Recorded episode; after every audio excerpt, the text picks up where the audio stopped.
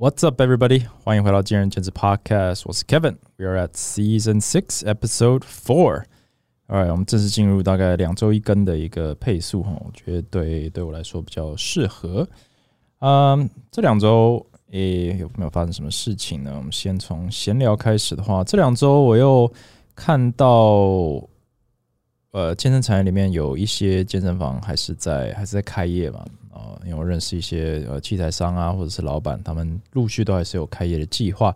但同时，我也就是会看到有一些这个开业怎么说，开业失败的案例嘛。那呃，通常失败的原因一个一个种类啦，一个种类，嗯，就是合伙人没有慎选哦。那这个如果你有找过我咨询，或者是嗯。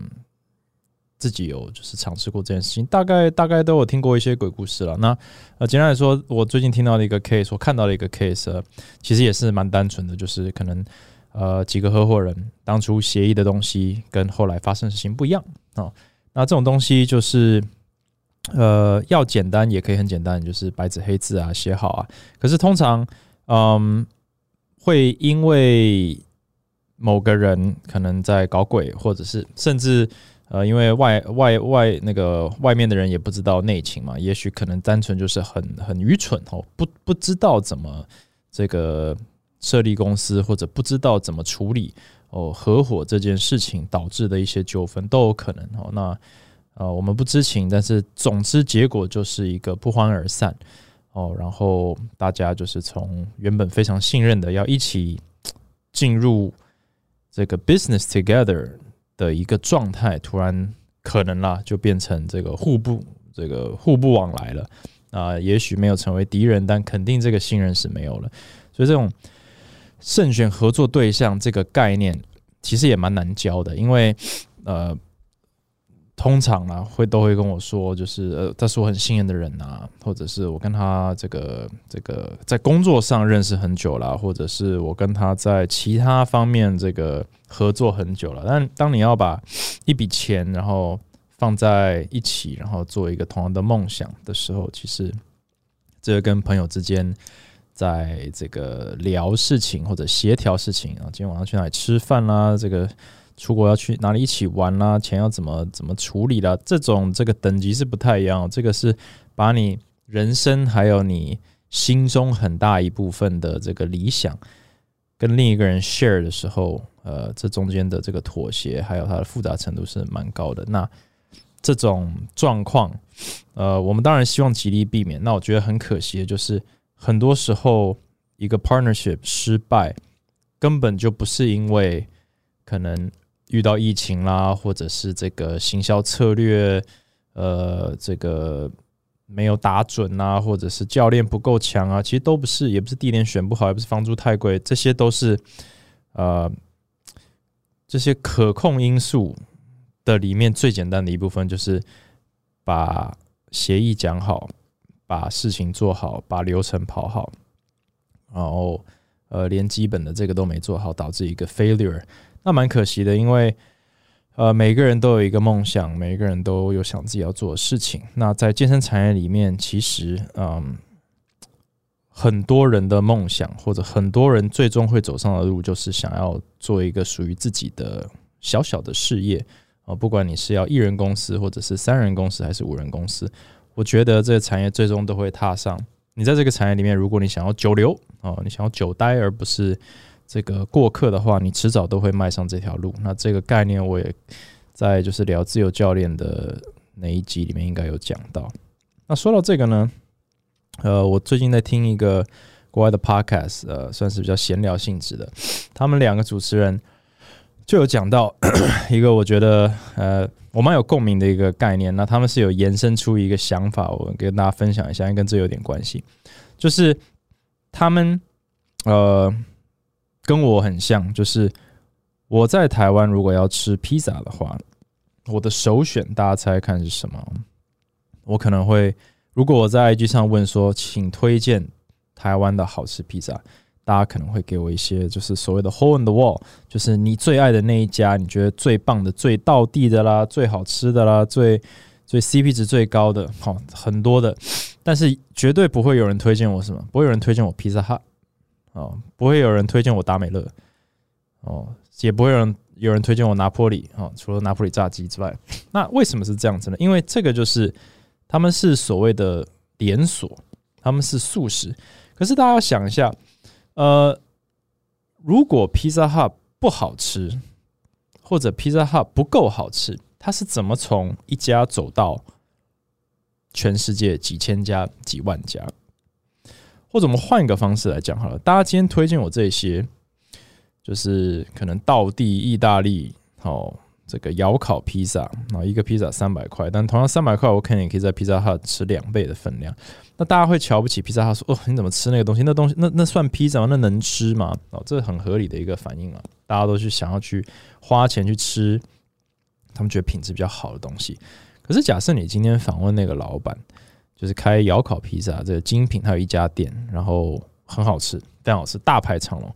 如果你问他，诶，那你生意这么好，你的下一步你希望能做什么？我猜啦，十之八九不是每个人都这样想，但十之八九就是我，我当然要开分店呢，我开第二家，那第二家再开第三家，再开第四家。假设他真的有本事，这么好吃，这么受欢迎，这么有曝光曝光率，哈，他迟早希望能够开到五家十家，然后变成连锁，然后再打打出台湾去国外。他其实他的目标就是成为下一个披萨哈。所以披萨哈其实就是 end game，它就是所有大街小巷弄里面那些。排队名店、网红名店的最终目标。那如果你说，哎，没有没有，我的店就只想要做一家，那我觉得你是创业者里面，或那个老板是创业者里面的非常非常非常小的一个特殊的一种想法人。他就是我就是来做一个属于我的事业，我只要一家哦，想要我扩店免谈，我绝对不要。某种程度上他是聪明的，可是今天在大部分的人踏入创业。或做一个生意的时候，其实目标就是要不断成长做大嘛。所以，嗯，这其实也就是一个。那如果是这样子的话，身为一个消费者，我爱吃或者我首选是连锁的披萨哈，我首选的汉堡是麦当劳，错了吗？或者不 make sense 吗？这是一个很不合理的事情吗？如果全世界的消费者全部都有属于自己最爱吃的那一家店，那基本上连锁不可能做起来吧？那答案就是世界上百分之九十的人在吃汉堡的时候，他就是觉得麦当劳就 OK 啊。那剩下十趴这个市场就是给这些精品的 burger 哦，这些小连锁还没起来的啊，在路上的去收那个这个瓜分。但是这些在瓜分的小品牌。一家店的品牌，十家店的品牌，一个国家的品牌，他们的野心是什么？他们那么努力的原因是什么？就是有朝一日想要成为下一个肯德基、下一个披萨哈、下一个麦当劳。那身为消费者，我我我就像大部分人，我吃披萨我就喜欢吃披萨哈。I mean it makes sense。呃，而不应该是说哦，这个人很没有品味哦之类的。那今天不是讲品味，而是说，其实你最喜欢的那一家店。他其实最想要成为你最不喜欢的那一家店，算是有一个绕口令，因为这就让我想到，其实我之所以会直接就觉得 I I like Pizza Hut，就是很多人就跟我讲说，你怎么会吃那种这个乐色啊乐色披萨？我觉得 It's fine。所以今天啊，你把这个，你大概大家可以猜到我在讲什么，就是今天你是一个小工作室，或者你跳入健身产业里面。我们先讲工作室就好。你的目标是什么？你的目标是做一家店吗？还是你希望能够两家、三家、四家、五家、六家？那你如果你是当初是因为你觉得窝菌 或者连锁是你瞧不起的那一块，你是用消费者的眼光去看这件事情，甚至是员工的眼光去看这件事情。可是，一旦你跳入创业的时候，你这两个眼光就变得非常的矛盾。因为消费者就是喜欢连锁，because it's better. If it's not better，它不可能成为连锁。OK，所以，那你是创业者的时候，你就是要跟强者学习。那你仔细想一下，你的目标到底是什么？你的目标如果是一家店的话，基本上你呃成功的几率是很低了啊。因为这个为什么大家可以成为连锁？然后有点像是这个钱滚钱的概念，因为呃固定成本下降，然后分摊可以下降，然后品牌可以扩大，然后就很多的这种所谓 economies of scale，然哦，就是这个成本的递减哦，效益成本的这个递减，慢慢慢慢的分摊出十家店是一样的过头成本，那一百家店就是分哦，你马上就降 ninety percent 的这个 cost fixed cost。或者 overhead cost，那就很棒。所以这时候竞争力越来越强。所以我们这种守一家店的，我们的成本又高，我们又没有这个曝光率，我们迟早被打败。所以这也是为什么所有的商业呃这个模式最终都是走连锁最强嘛。哈，一个市场八十九十 percent 都是连锁。那这些所谓 mom and pop 精品店呐，哦，这种小小的啊这种。精致型的走向就是做个完美店，好，但是不可能成为 mainstream 品牌。但是你问大部分的老板，他为什么要做，或者他的目标是什么？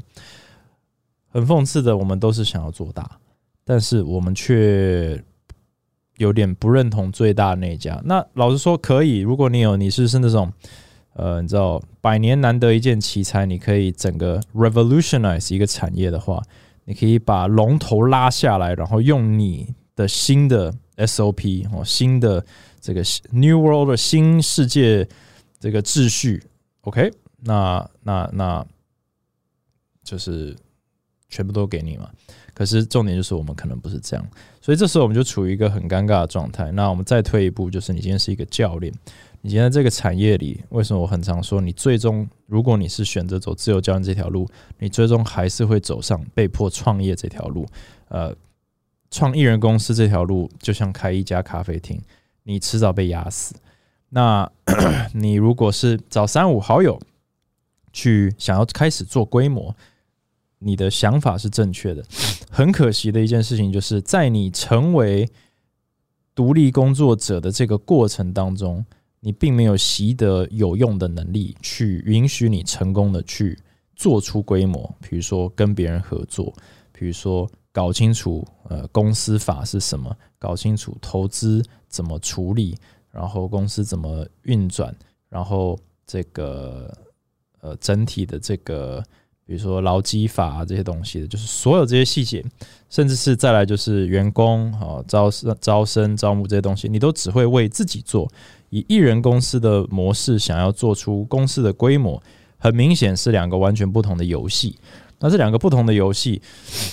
等到你已经把钱放进去了，才开始去这个理解的时候，通常是来不及了。那这也是为什么有这么多的公司在健身产业里面，台湾的健身产业里面基本上就是一团乱啊，就是嗯，问几个问题就可以看出到底他们多不懂自己在干什么。那这是一个非常可怕的事情。我之前应该有讲过，就是当整个产业里面大部分的所谓我们认为的栋梁，呃。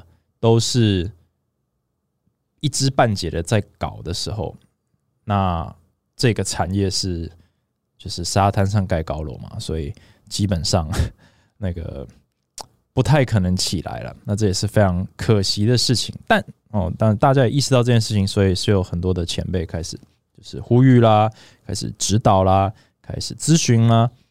However，我觉得在目前的这个市场生态上，呃，就连我周边的可能有 easy access 可以跟我聊的，也不见得会去做这件事情，因为大家都认为说其实并没有这么的难，或者说我只想要干嘛，大家都会先为了要让自己比较好下得了台，就说没有，我只想要开一间属于我自己的工作室，怎样怎样怎样，我只要只要能够做到这样就 OK 了。可是你会发现，这是你。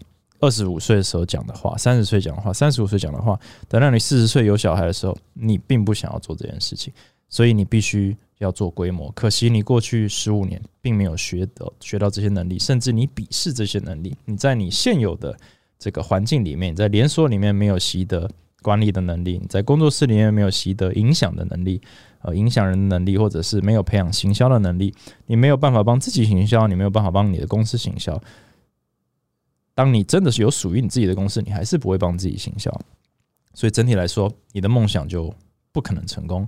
但是你又被卡在一个非常尴尬的点，就是一个人哦，等于说我们永远都是呃小转角的小咖啡厅啊，我们的成本越来越高，我们的房租越来越贵，我们的旁边的 Starbucks 跟这个呃路易莎越来越多，然后他们的成本越来越低，所以他们的价格越来越竞争，然后我们就眼睁睁的看着他们把我们的这个生意慢慢的抢走。然后我们的房东请我们走，然后开一家 Starbucks 在我们原本的店，这样子其实就是这个独立工作者的宿命。所以大家意识到之后，很有警觉心的就想要想要跳出来。However，你你你却发现我那我突然毛起来努力的目标，就是我当年一直在逃离的一个环境，到底发生什么事情？其实就是这样。好，那嗯，第三个我想要聊的东西，其实就是 Chat GPT 啊。因为也跟我最后主题有关系，就是我最近在玩 Chat GPT。那我没有很深入的玩，但是 Chat GPT 如果你不知道的话，基本上就是 Open AI 的一个呃呃产品嘛，基本上就是一个呃智呃人工智慧的一个对话机器人，它可以跟你对话，你可以问他任何东西，你可以问他呃呃今天天气是什么，或者是那个纽约这个。平均房租是多少？或者是台湾的金融产业如何可以更好？你可以问他任何东西。那我也呢去 try 了一些东西，我可以问他说：“哎，请问，呃，请问这个 Kevin 学是谁？或者说这个前进体能你有听过吗？哦，或者说，呃，请问要成为一个成功的教练要有什么呃这个能力？而其实他都可以回答。那嗯，要如何正确的使用 ChatGPT，其实是一个很有趣的一个议题哈，因为。它其实是有很多的限制的，因为它并没有办法创造这个，它它是 AI 嘛，它机器人，它没有办法，它严格来说没办法独立思考，它可以汇总资讯，然后用逻辑的方式呈现，所以他可以用很理所当然的方，他会用很理所当然的口气讲出完全错误的资讯。像我问他 Acro Fitness 在哪里，他说哦，Acro Fitness 呢是一个在挪威的一个这个这个营养品公司，然后他们有各种，我说不对不对。呃，Echo Fitness 是一间健身房，在台湾。他说啊，对，Echo Fitness 是一个在台湾的健身房。然后呢，他目前呢有多少分店？他们有团课团什么什么课？我说没有没有，我们只有一对一教练课。他说啊，对，不好意思，那前景呢是有一对一教练课。然后它位于呢中和。我说呃，严格来说我们在永和。他说啊，对，所以他他基本上他的资料的来源实在太广泛了，那有太多的东西，那他没有办法真的很精确的告诉你。一些很 specific 的，尤其是我觉得太太个人的东西，所以今天不要跑去问他说：“哎，你知不知道这个某某某，或者说这个他住哪里？”就是这种资讯你是不会有的。所以，但是怎么样有效的用这个呢？我觉得很有趣的，就是你要引导他，你要理解这个工具怎么用。举例来说，你可以问他说：“我想要吸引呃五十岁到六十岁的。”长辈来找我上课，呃，这一类型的客人，你觉得他缺什么？他可能会给你一些建议啊。五十到六十岁的时候，可能这个骨质疏松开始啦，然后没有运动习惯的话啦，怎样怎样，然后他就给你一个答案。然后这时候你就是要追问他，这是一个非常重要的能力，就是 ask questions。那这就是一个非常重要的能力，就是你可以依照他的回答问他说：“可是，呃，很多长辈都。”害怕重训，那这时候怎么跟他们解释？有没有什么关键字我可以用的？他可能就会吐一些东西出来，说：“诶，可是这个关键字，这个大家好像不理解，有没有更白话的方式去说明？”他诶，他又再给你一个，你就要不断的去引导他。他这时候他会给你很多可能我们人脑就是我们在脑力激荡的时候无法想出来的东西。那甚至还可以用这种交叉的，就是诶，你刚刚讲的东西都很好，那你可不可以呃？想完全新的，不要跟刚刚一样的东西，在全新的角度在切入。那这种东西就是在测试，真的是 AI 的威力。那我当然还没有做完整的测试，但我觉得这蛮有趣的。所以，呃，很多人说，哇，那以后这个什么写写履历啦、写字介啦、写书啦，或者学生写文章，以后就是叫 AI 写就好了。其实，Yes and No，严格来说。你叫 AI 写，它当然写得出来。诶，请帮我写一篇关于秦始皇的五千字文章，然后希望是原创，这样哦，他啪就写出来。可是你如果仔细看那个内容，就就乱七八糟。所以这个 Chat GPT 它不是一个取代人脑的东西，它是一个很强力的电脑。其实就像写程式一样，我们有 Excel，我们就可以快速的算出哦两百八十六乘以三千七百五，对不对？你要我你要我用手算也可以啊。那我今天用这个电脑，那它会不会取代人脑？不会，因为我还是得告诉他他要算什么，或者呃需要去做些什么事情。那工程师很厉害的，他写出的这个 code，他一瞬间可以做出这么多的这种这个。Regression 或者是一些一些数据跑数据，人脑不可能啊，那要取代人脑啊？没有，因为还是需要我们告诉他我要跑什么，程式怎么写，逻辑是什么。那 Chat GPT 其实就是一个我觉得很适合一般人的，呃，比较非数据化的一个一个程式。那我们就学习怎么用它，那我们就要学习怎么去问问题。那其实这就来到一个呃今天的一个重点，就是我们要了解我们的工具。然后我们也要了解我们的能力，那我们也要了解我们的目标。那这三个东西综合起来，其实你可以在你的这个工作上或职场上，就是比较这个过得比较顺畅啊。就是你手头上有什么样的工具，我们。可能三个月前，全世界都不知道我们手头上可以有 Chat GPT 这个工具，所以我们就用我们以前的方式在做事情。我们用 Google 去找一些资讯，然后我们去写文章，怎么的？那我们现在发现，我们可以把资讯找来，丢到 Chat GPT 里面，它可以帮我整合完，然后我再问正确的问题，去请它去修正。以前是我要自己看，然后我再去修正，但我现在可以用问的方式，等于说我只是换一个方式去创造我要的答案。那这个方式可能比较有效率，可是实际上这个 process 还是由人主导的。如果人不存在，你单纯只是叫他做这件事情，他写出的东西是不能看的，呃，一目了然的。呃，嗯，就是非非常明显的就是这个是机器人写的，因为他没有办法考量所有的元素、语气啦，呃。这个背景框架的交代，然后这个语助词，男生女生就很明显就是你或不是你，或者是机器人，或者是这个综合的。呃，好像有一个大学教授，台湾的吧，我忘了是哪一位。然后好像有一个公司，应该是做文案的，然后他们公司立刻已经出现这配套了，因为很明显嘛，现在网络上非常多的小编都开始用 Chat GPT 了，故意用或者是偷偷用都有。那总要有一个这个。不能禁止他们使用，因为这是不可能的，impossible。呃，因为你真的要抓也抓不到，因为我可以就是把我可以用，然后用的定义是什么，根本就没办法抓。所以其实现未来世界就是，可能就是这篇文案 is powered by ChatGPT，就是说这篇文案是我写的没有错，但我有用 AI 去帮我写。然后另外就是，如果要原创的话，就是你必须要，可能公司会规定你说你用 AI 去帮你写没有问题，可是你必须要就是注明说你有。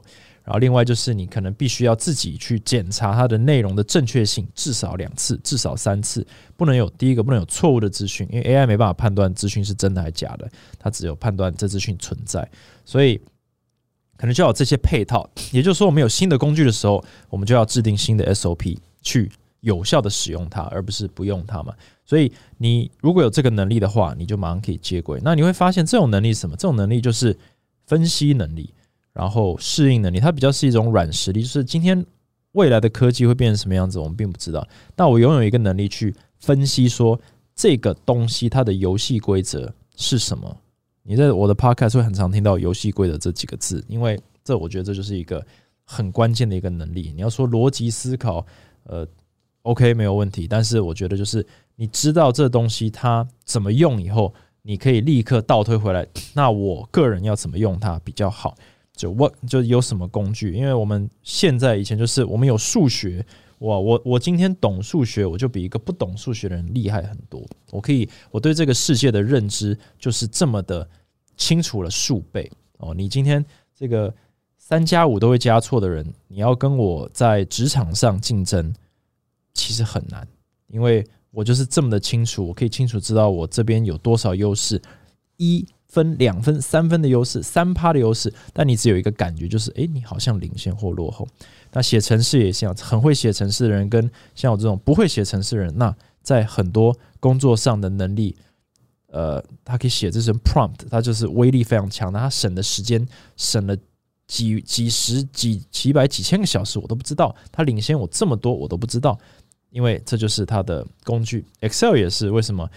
呃，可能二十年前我们在做 financial analysis，现在也是了。Excel 就是这么 powerful 的一个东西，就是人人都要会，而且基本上什么 VLOOKUP 啊这些东西一定要会，不然你就是你根本不可能就是到达那个基本当财务分析师的门槛。所以这种东西就是 tools。那有没有什么东西是呃？非就是专业技术也有经验，我们花了二十年累积起来的工作经验、人脉这些东西，也就是你的能力。那你知不知道这些东西的游戏规则什么？你知道人脉的游戏规则是什么？你要怎么用人脉？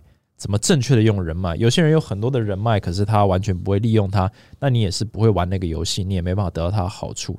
你的工作经验，你有经验这件事情是可以拿来说嘴的吗？有些人你会觉得他他很倚老卖老。哦，就是穷有经验，他你你觉得听了很讨厌，但是有些人你就觉得他哦，他很有道理，哇，他这个是值得学习的前辈。其实他们两个人都比你多活了三十年，那差别在哪里？我觉得差别在于一个知道他怎么去这个经验这个东西，它的使用的守则是什么，它的 manual 是什么，使用说明书他知道，可是另一个呢是不知道呃经验的使用说明书是什么，所以使用错误，所以给别人反感，然后并没有对他这个。有实质上的帮助，对，所以你在看待像 ChatGPT 这种东西，或者你在看待你的工作的时候，或者你的职场上，你就要理解说，使用说明书是什么，你必须去了解。然后，如果你没有能力去了解的时候，你是非常吃亏的。那我觉得有很多的大部分的社会新鲜人，呃，会就是无法等于说突破了，就是你可能年轻的时候，就是五年。卡在一个混沌状态，通常都是因为并没有去仔细思考这件事情。就是说我今天属于这个环境，我到底我游戏规则到底是什么？大部分就是我抱怨说：哇，我这个工作怎么那么累啊？我这业绩压力怎么那么大？我这老板怎么那么白目？我这主管怎么这么那么那么不公平啊？我就然后你们可以点出很多不好的地方，然后可能也是真的，probably true。但是你并没有真的去理解说那。这是因为这个地方的游戏规则，大家所拟定出来的最佳战略吗？如果是的话，那其实没有什么问题。你可能不喜欢，可是你要在这个公司里面成功，你必须至少先了解。你不用跟他同流合污，在你的脑海中同流合污，可是你必须去了解。哎，这个公司它是没有办法跟老板直接对话的，所以呢，必须在呃，比如说在每周报告的时候，让老板看到。才能怎样怎样，所以呢，这个每周报告就变得非常的竞争，就是大家抢着做，而且一定要呈现最好的。所以在这部分呢，你就觉得哇，这公这公司好勾心斗角啊，怎么大家都是抢着这给老板看好的？可是实际上这个老板可能就是就是完全在其他时间不理会大家，所以就慢慢慢慢形成一个文化，就是 Monday morning 就是最大战场，大家拼死拼活的踩践踏彼此，就是要去看。也许这就是这家公司的。一个问题，可是如果你今天就说啊，呃，我知道问题了，可是我真的很不认同，那你其实呃，就像这个这个，像刚刚一开始讲，除非你能够开发世界新秩序之前，你只能够去理解说啊，原来大家是有不得已的苦衷去做这件事情，那我怎么办？不是抱怨哦，因为抱怨没有用。你你你只能离开这间公司。可是你今天离开 A 公司，因为它有某个问题是你不屑去，呃，我们假设你有理解，你理解了，但你不屑去想办法破解，所以你就到 B 公司。其实 B 公司也会有类似的不同的问题，也是不同的一组游戏规则，也有它游戏规则的缺陷，也有大家所。这个阴影所生出来的一个文化跟风格，你又不喜欢的时候，你你又没有选择，你又得走，所以这是为什么很多人他就是一直在换工作，因为他这不叫不懂检讨，而是他他如果用这种你们如果用这种方式在看待问题的话，你就只能够靠运气过日子，你就只能够不断的把自己移除、移除、移除、移除、移除，到最后呢？你如果刚好换到一个环境是你可以接受的，就是你很主观的说啊，哦，原来这就是我要的。那其实第一个，你运气超好，你是天选之人。那第二个，你的能力并没有增加，因为你只能够找到可以配合你的环境，你没有办法配合别的环境。所以一旦这个环境变了，或者是消失了，或者被打败了，而且高几率这种环境很容易被其他人打败，因为连你都可以适应的话，或连你都满意的话，那肯定没什么竞争力，对不对？所以好日子就过不久。所以你就会发现，这种人一直换工作，或者是一直遇到坏老板，就说哦，这个怎么？因为他就会被吸引到那些。他认为很棒的环境，可是那些环境根本不存在，所以他肯定有更大的隐藏的问题，比如说直销啦，或者什么东西啊，就是哦老鼠会啦，你知道这种东西，就是或者是诈骗集团柬埔寨啦，他到最后就会被吸引到那边去，然后就是就是惨不忍睹这样。所以在在在看待这件事情的时候，你要退一步就想说，游戏规则是什么，然后我们要去怎么做？那我觉得真的是蛮重要的，因为呃，如果我们把刚刚讲的东西全部都并在一起好了。假设你今天在健身产业里面，然后你想要做很久，依照我刚刚讲的东西，似乎就是你就算你今天是一个很优秀的自由教练，你最终有八成几率必须踏上创业的路，不然的话，你没有办法 maintain 你这样的一个生活形态去过你。比如说结婚生子，然后退休，因为你能四十年当自由教练吗？不太可能，所以你必须要让别人来做，你必须传承你的意志，传承你的专业，所以你必须要有一个团队，所以你必须要怎样？所以你必须要面对很多合作上的东西。可是如果你在你前期并没有做这件事情的话，你失败几率很大。所以你如果知道这件事情的话，你可能就会意识到这件事情。我最近是有慢慢听到很多，哎，自由教练回去连锁去。去学习什么叫做企业，什么叫做管理，什么叫做公司文化，或者什么叫做业绩压力，他必须去体验。为什么？因为这个对他来说长期发展才有帮助。空有自由教练或者个人工作的这种所谓的自由，或者是甚至就算你是全世界最自律的教练，你在整个职涯的竞争力上其实是不太有的。对，就是面对一个团队根本不怕你啊，对。就是你迟早，也许不是现在，也许不是五年内，但十年内零小时啊。所以你如果意识到这件事情，很多人就开始回去，或者是呃请教别人去，我要习得这些能力。那我觉得这样很棒。可是你进去，你可能就要想面对业绩，哇，这业绩第一个就我不认同，我怎么可以这样去压榨学生？怎么可以呃这个超卖课程？我一个月就上一百五十堂课，你怎么可以叫我卖两百堂课？Doesn't make sense。没错，不 make sense。可是你要想说。公司的规定为什么存在？就我们先不管它对不对，我们先想为什么存在。哦，原来公司要的是这个。那原来公司的这个道德标准是什么？那这个东西跟我来说有什么关系？我今天如果不做，会发生什么事情？如果做了，会发生什么事情？不做，我就我就被开除了吗？那如果这样的话，那我可能得做。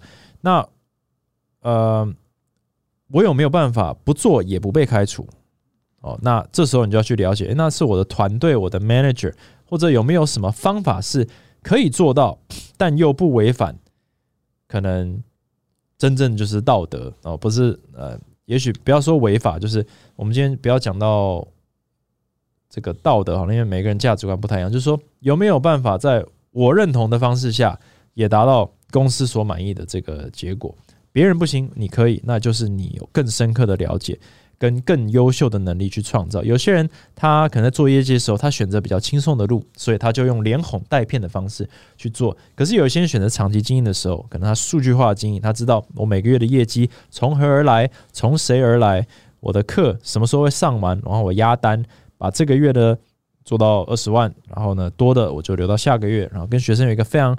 公开透明的一个 relationship，去告诉他们说，这就是我在安排大家的这个续约的时间的方式。我没有要你多续，我也没有要你早续，我只是需要这个，因为我的公司的这个规定就是这样，让我可以过得很舒服，然后也让你们很清楚知道这个你们的权益没有受损。就是我相信有非非常多连锁里面很多优秀教练也是这样在运转的，只是说，呃，你不去学习这件事情的话，你就会慢慢慢慢陷入一个这个逆这个。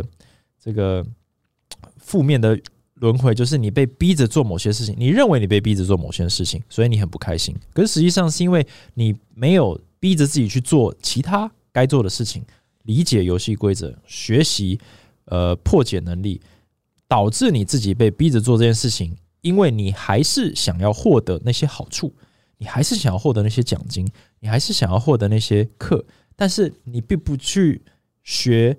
好的工具来做，所以你只好用坏的工具，所以你不能占了便宜又卖乖，你不去花时间去 improve，但是你又想要得到这个好处，然后你就抱怨公司业绩压力大，或者是这个不道德，那我觉得这个就是呃完全责任在你自己身上。所以真正厉害的教练或真正厉害，不要说教练，真正厉害的人，他到任何环境底下，好公司、坏公司、违法。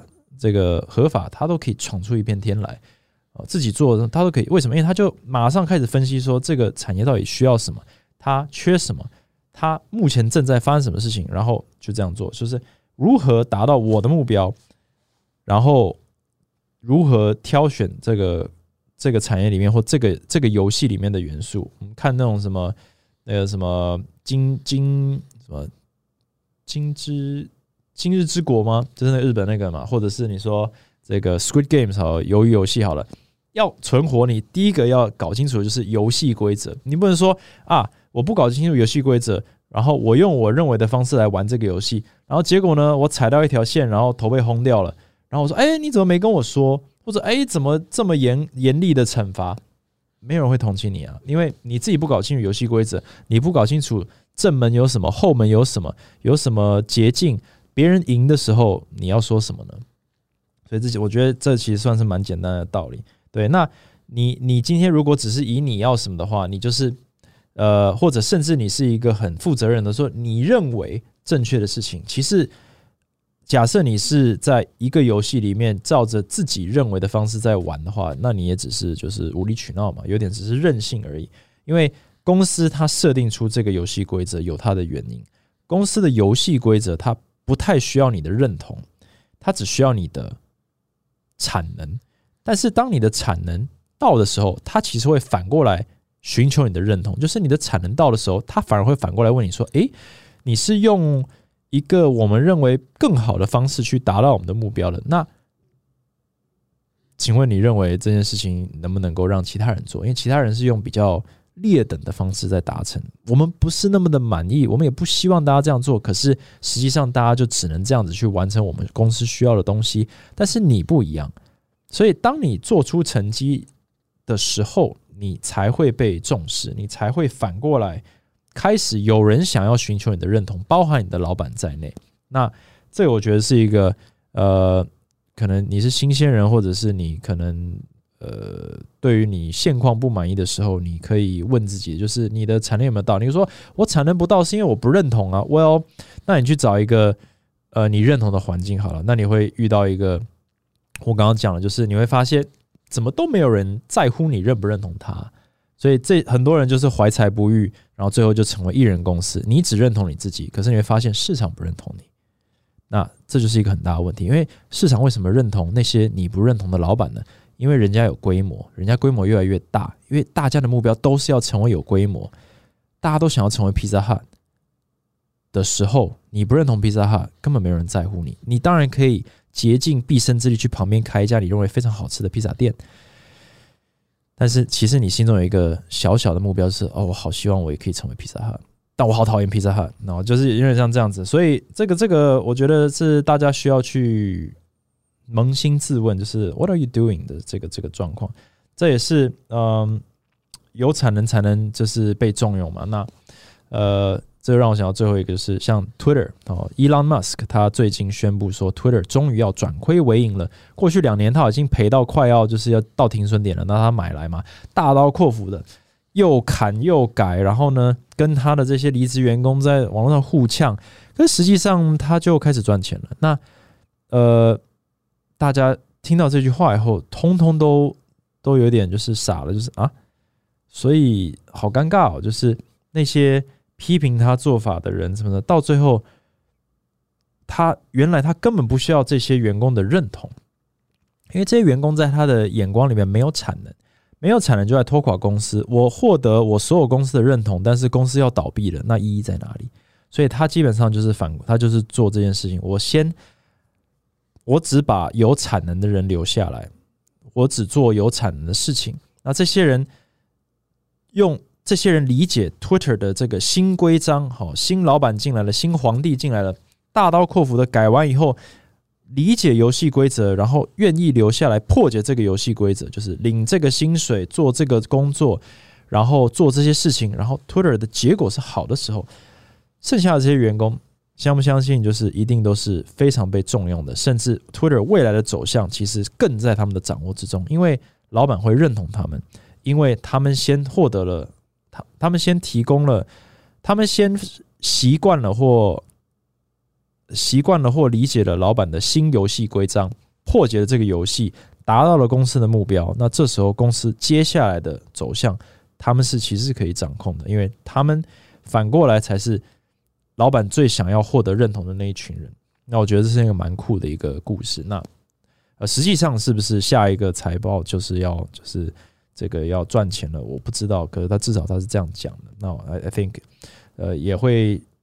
也算是会改变美国的这个求职市场吧，因为在疫情间，很多公司为了要，也不是疫情间了，就是科技公司疫情间，当然就是呃呃，这个其实都过得还不错，但是很多公司为了要追求就是所谓的 growth，呃，成长的这个假象，它可能员工数会一直增加了，然后很多人就是这个尸位素餐，就是基本上没做什么事情啊，在家上班呐，然后或者是根本就每天就是。进 Google 就吃东西啊，然后呃运动啊，然后其实根本就没什么事情要做。但是公司为了要就是让投资者觉得说我们的人数年年倍增，员工越来越多，呃，所做出一个。但是 Elon Musk 就不一样嘛，他进来就是把这些东西全部都推翻了，然后终于开始赚钱了。那会不会细股的这些公司通通都开始呃扪心自问说我们是不是在这个自欺欺人呢？也有可能。那我觉得就是呃。如果是这样子的话，其实很多产业，其实今天产业是一样啊。我们就是开始开始精简了。如果你没有产能的很多的这个工作室，他养不活你啊，就请你自己出去打拼吧。那以前可以就是坐在工作室里面说，哎啊，学生没来啊，老板这怎么样？这的这个多下点广告啊。现在老板可能会回来跟你说，no，就是全部靠你自己了。那你反过来问说啊，都靠我自己，那我自己做就好了。我们又回到原点，这就是一个无限轮回，又回到今天的原点，就是你只靠自己，那你试试看，因为这不是个威胁，但是真的很辛苦，因为你迟早会走上几个分叉路，那几个分叉路都不好做，你反而会需要在连锁里面的能力，你反而会决定回去连锁去学那些能力，因为你发现啊，我未来开业我需要，你反而会渴望有人呃。听你内训，呃，渴望有人这个愿意纠正你，渴渴望有人呢愿意跟你分享东西，因为你突然发现，哎，我很多东西我都没有人跟我这个切磋，然后我都不知道大家进步到哪里，我都不知道这个观众要听什么，听众要听什么。产业的同仁要听什么？我当个讲师，我也不知道大家的这个缺口在哪里。突然发现，那我好像得加入一个工作室，然后想办法成为一个领导职位，想办法去感受说，那运转到底缺什么？这个。收拾场地为什么重要？收拾场地跟你的那个这个你教练生涯发展有没有关系？我觉得很有关系。假设你是一个不会收拾场地的教练，它代表什么东西？你会你会发现说，如果你去设定一个教练，他经营自己的游戏规则里面不会有 sense 去收拾场地，或者不会有 sense 去帮助同事做事情，或不会有 sense 去呃尝试公司的一些。这个行销策略这一类型的教练，他的思考逻辑是什么？他为什么会这样子去做这样的判断？说，诶，我不要做这些事情，或者我不在乎这些事情。你会发现，这些教练他们在客户经营上，他们在长期发展上，他们在专业的精进上，跟会主动去做这些人有一些些微的差异。大家可以去观察一下，或者观察一下自己。你可能会说，没有啊，我专业比他强，但。然后他每天跟在老板后面帮忙这个整理场地又怎样？哦，这个这个只是拍马屁，我觉得没那么单纯。对，OK，好，那基本上呢，今天这集就讲到这里啊，希望大家有从中获得一些不错的想法哈。我自己在今天讲这集还有准备这集的时候，我自己是蛮多想法的。那呃，希望没有太这个太散哦。那如果你觉得这集呃不错，那麻烦帮我到 Apple Podcast 按个五颗星，留个言也好。然后在 IG 上的 Acrobatic A K R O B A T I K K 或者是 Talk to Kevin 都可以找到我。那如果有想要听到的这个其他主题，或者对这这个主题，今天这个主题有兴趣，呃，想要跟我多聊聊或者发问的话，那也欢迎直接留言给我这样子。All right，那这一集就讲到这里，我们下一集再见。Thanks for listening，拜拜。